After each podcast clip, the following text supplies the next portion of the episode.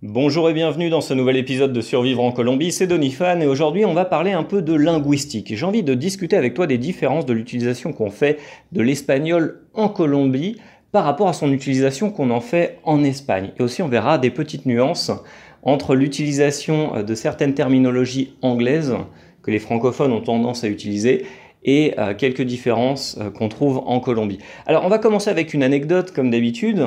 Il y a quelques semaines, j'ai eu la chance de découvrir la région de, Valence, en Espagne, dans le, dans le sud, euh, sud-est de l'Espagne, une région très sympa où les gens sont très très accueillants. Et je me suis vite rendu compte que l'utilisation qu'on fait de l'espagnol en Espagne est bien différente de l'utilisation qu'on en fait en Colombie.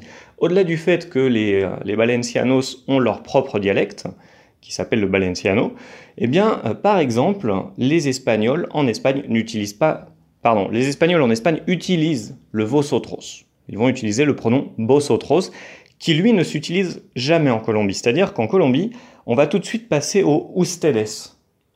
On ne va jamais entendre quelqu'un utiliser le vosotros, dire. Euh, alors, moi-même, je ne connais pas bien les conjugaisons euh, du, du vosotros, du vous informel en espagnol, euh, vosotros estáis, vosotros sois, etc. Pour moi, ça, c'est c'est des vieux souvenirs de mes classes d'espagnol euh, au collège et au lycée, mais je n'en ai jamais eu besoin. J'en ai aucune utilité ici en Colombie parce que on va tout de suite utiliser le ustedes. J'ai déjà écrit un, petit article sur ce thème-là, donc je ne vais pas, euh, je vais pas m'apesantir là-dessus. Je vais te laisser le lien en description du podcast.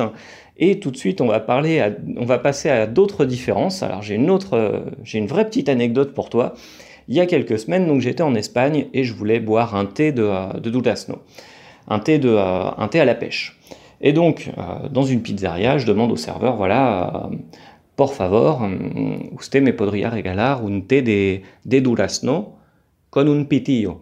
Donc un thé à la pêche avec, avec une paille.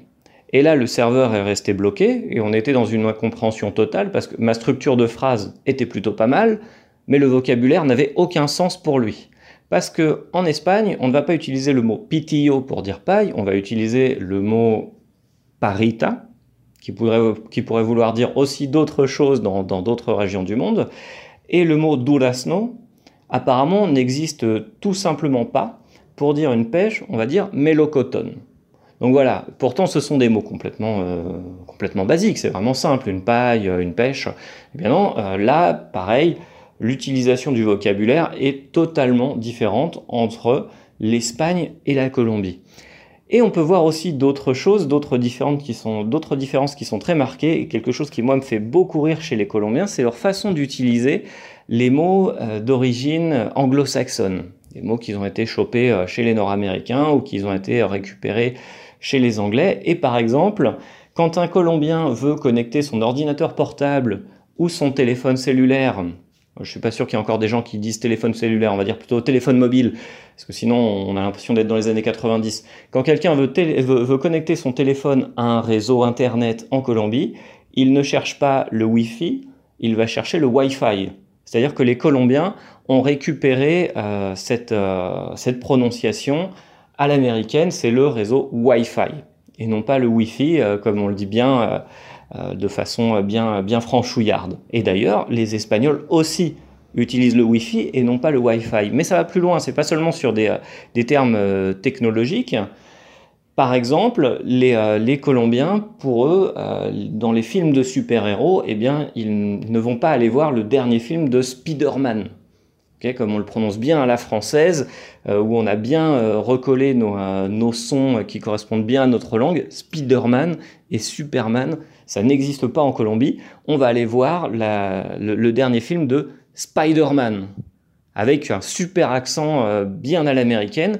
Et d'ailleurs, si vous voulez que les Colombiens se moquent de vous quand vous venez en voyage, eh ben, vous n'avez qu'une chose à faire, c'est chercher le Wi-Fi pour regarder les dernières aventures de, Spider-Man sur Internet. Parce que pour eux, bah voilà, c'est euh, le, réseau Wi-Fi pour voir les, euh, péripéties de Spider-Man. Alors je suis désolé, je le prononce super mal, mais l'idée, elle est là. L'idée, elle est là, et, euh, dans le même sens, bah voilà, Superman, avec un super accent euh, à l'américaine, comme si vous étiez en train de, de, mâcher un chewing-gum. C'est la façon euh, dont prononcent les Colombiens. Moi, je trouve ça, je trouve ça drôle parce que bah, ça pourrait paraître une bêtise, mais ici, c'est vraiment comme ça. Par contre, quelque chose qui est incompréhensible. Alors d'un côté, ils vont aller voir Spider-Man, mais d'un autre côté, ils vont pas aller voir le dernier film de euh, Fast and Furious avec Vin Diesel. Non, ils vont aller voir Rapido y Furioso.